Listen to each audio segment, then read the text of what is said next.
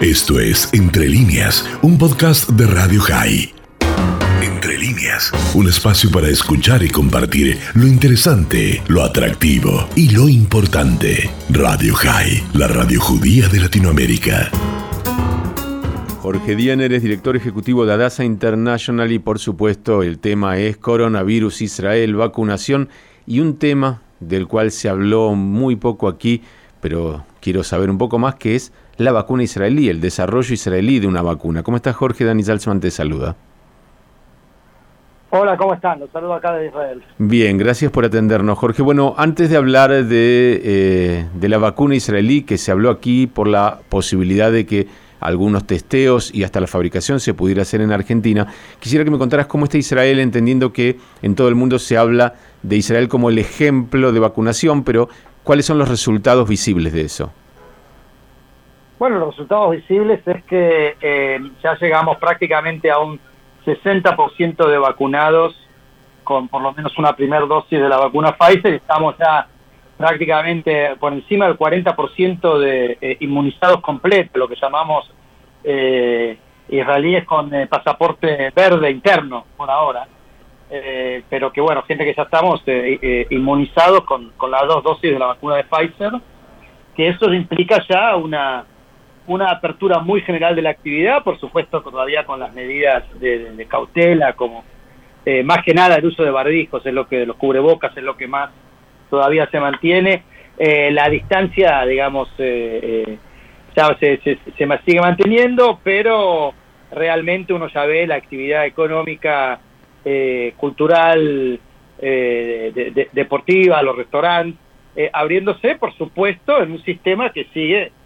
sigue haciendo una especie de separación entre los que están inmunizados y los que todavía no. Eh, para poder garantizar que el, el, el, éxito que se empieza a ver, ahora sí ya en el descenso de las estadísticas del COVID en Israel, que siga bajando, digamos, se hablaba hace, hace dos semanas, se hablaba de la posibilidad de tener que hacer un, un nuevo cierre de actividad para pesas, para evitar contagio, y ya en los últimos días ya se está viendo esa posibilidad como una posibilidad que, que, que, que es mínima, digamos, que salvo que haya un cambio grande en, los próximos días, eh, todavía ciertas restricciones, eh, las familias, en contraste con el año pasado, las familias van a poder pasar el, eh, el PESA juntos. Eh, quiere decir que ya estamos, estamos realmente avanzando muy bien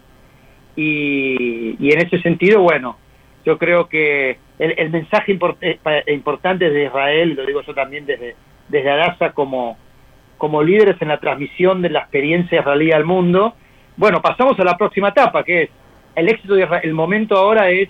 si Israel consigue este éxito, que lo está consiguiendo, ahora pasamos a la siguiente etapa, que es compartir el éxito con el resto del mundo, llevarlo al resto del mundo, exportar el éxito de Israel de tal forma que en los lugares del mundo que todavía les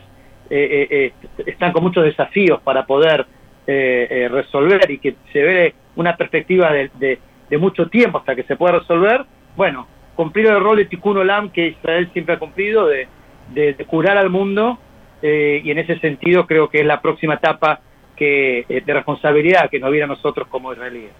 ¿Y en qué consistiría esa posibilidad de ayuda? Lo digo porque uno de los problemas más grandes es la falta de, vacunas, de cantidad de dosis. Lo vemos aquí en la Argentina, lo vemos en gran parte de la región, salvo Chile que ha tenido un, un, eficiente eh, programa de vacunación hasta el momento, pero ¿cómo podría Israel ayudar?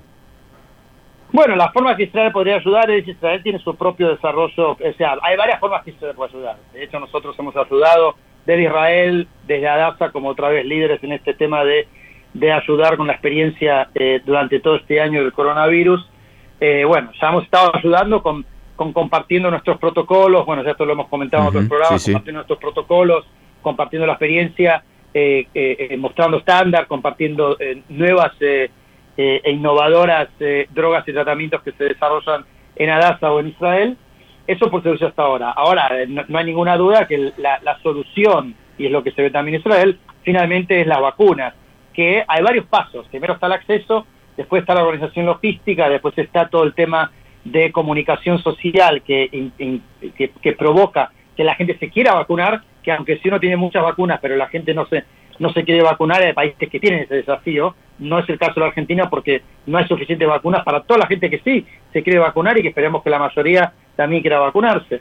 Y lo que Israel puede hacer es realmente, eh, desde la, eh, el desarrollo de la vacuna eh, de Israel, que fue un desarrollo que empezó un poco más, más tarde que otras vacunas,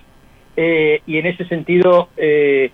cierta forma, abre una oportunidad también ahora, en este momento, que es poder, por un lado,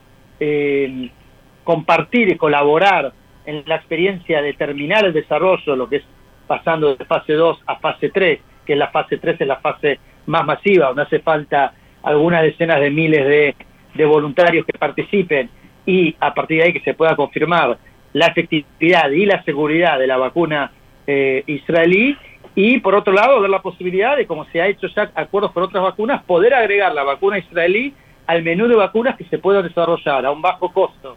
Eh, probablemente, eh, si se puede lograr esta colaboración en la Argentina, para eh, poder dar una solución, no, no, no para el día de mañana, no para el próximo mes, pero sí para los próximos meses, ya que el coronavirus nos va, eh, nos va a acompañar por un buen tiempo y hace falta una primera dosis, una segunda y probablemente a los seis meses o al año volver a tener que vacunarse para poder eh, evitar el, otra vez que la pandemia resurja. Y en ese sentido, bueno, poder crear esta colaboración entre, entre Israel y Argentina para el desarrollo de esta vacuna de Israel en la Argentina podría dar una solución muy buena para, eh, para el mediano plazo. Y el, eh, me imagino que habrás estado en contacto con gente o, se estará en contacto con gente de la Embajada Argentina. ¿La transferencia tecnológica es compleja, es costosa? ¿La Argentina ya tiene plataformas para poder producir esa vacuna? Bueno, nosotros, o sea, eh, vamos a decir así, por supuesto, yo personalmente y como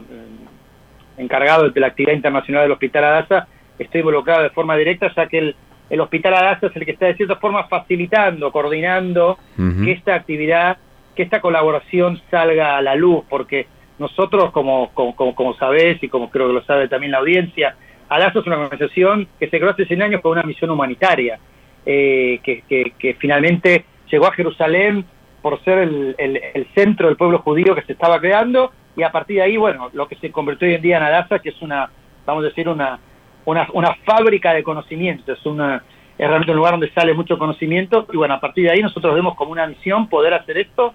eh, para ayudar en, cualquier lugar del mundo que se pueda. Y estamos trabajando con el, el, inventor de la, de la vacuna en, en, Israel, del desarrollo en Israel, que es el Instituto eh, eh, Biológico que depende del Ministerio de Defensa del gobierno de Israel. Y el, todo el ensayo clínico y toda la, no todo, pero gran parte, la mayoría de los ensayos clínicos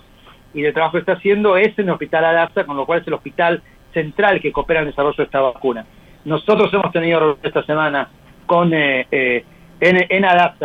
juntos nosotros Adapta con el Instituto Biológico, con eh, el embajador argentino Sergio Uribarri, que a partir de ahí, que, no fue la primera conversación, ya fue una, un segundo avance con, con, una exploración muchísimo más concreta, y ahora ya estamos en, en los próximos pasos, que es realmente eh, definir las pautas, tanto a nivel eh, eh, cooperación con el gobierno argentino y también con la posibilidad de explorar eh, qué laboratorios, qué instituciones, qué organismos en la Argentina podrían también participar en esta fase 3, con también la posibilidad de después hacer producción y distribución de la vacuna en Argentina una vez que la vacuna esté confirmada, validada y aprobada.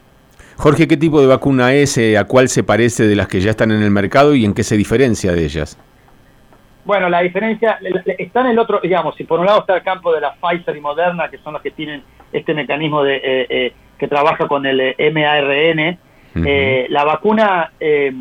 israelí es una, es una vacuna más tradicional que trabaja, digamos, con, con contenido viral. Eh, ahora, a partir, a partir de ahí, eso por un lado también tiene eh, algo que, eh, que, que, entendí esta semana también trabajando con los científicos que están trabajando con la vacuna, que eventualmente le daría también una ventaja a la vacuna a la vacuna israelí por el modelo al que pertenece, una ventaja frente a las vacunas más fuertes en el mercado hoy en día, las que vienen dominando el mercado, como son Pfizer y Moderna, podríamos decir, eh, que podría darle una respuesta, por ser viral, podría darle una respuesta mucho más efectiva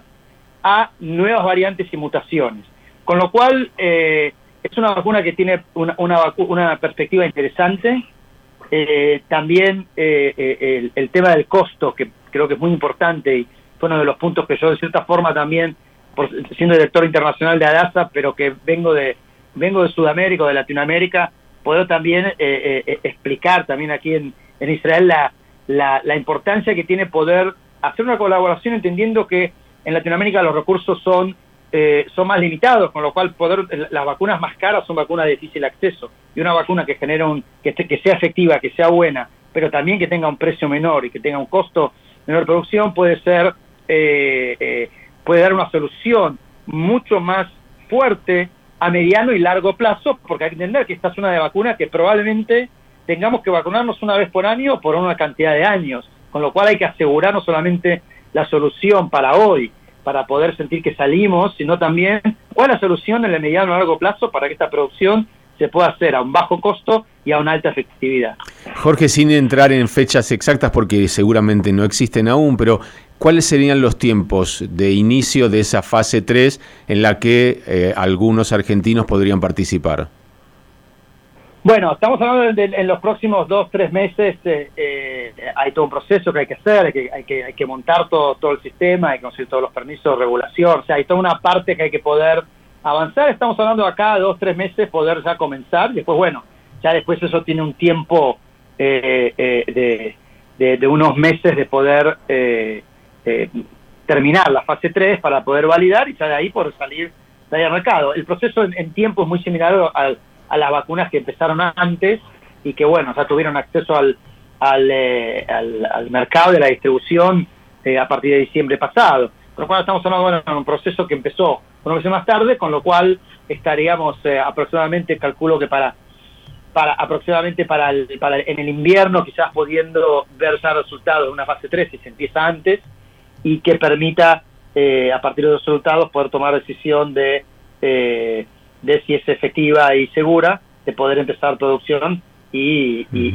más adelante distribución. ¿Y quién va a ser aquí? Ya se sabe quién va a coordinar esa fase 3. Lo digo porque, por ejemplo, en el hospital militar estuvo trabajando Pfizer, la Fundación Huésped trabaja con otras vacunas. Bueno, ¿quién, quién podría ocuparse de la logística de convocar? Todavía no. Ok. Todavía no tenemos esa información. Bien, bueno, vamos a seguir en contacto, es más que interesante y por supuesto siempre tenemos la esperanza, porque así ha sido a lo largo del tiempo, de que el pueblo de Israel y el Estado de Israel puedan llevar luz eh, a, la humanidad y en este caso eh, llevar luz en esta, en esta carrera por deshacernos de este virus. Así que gracias Jorge por este tiempo que nos has dispensado y por supuesto te vamos a convocar en otro momento cuando haya alguna precisión más.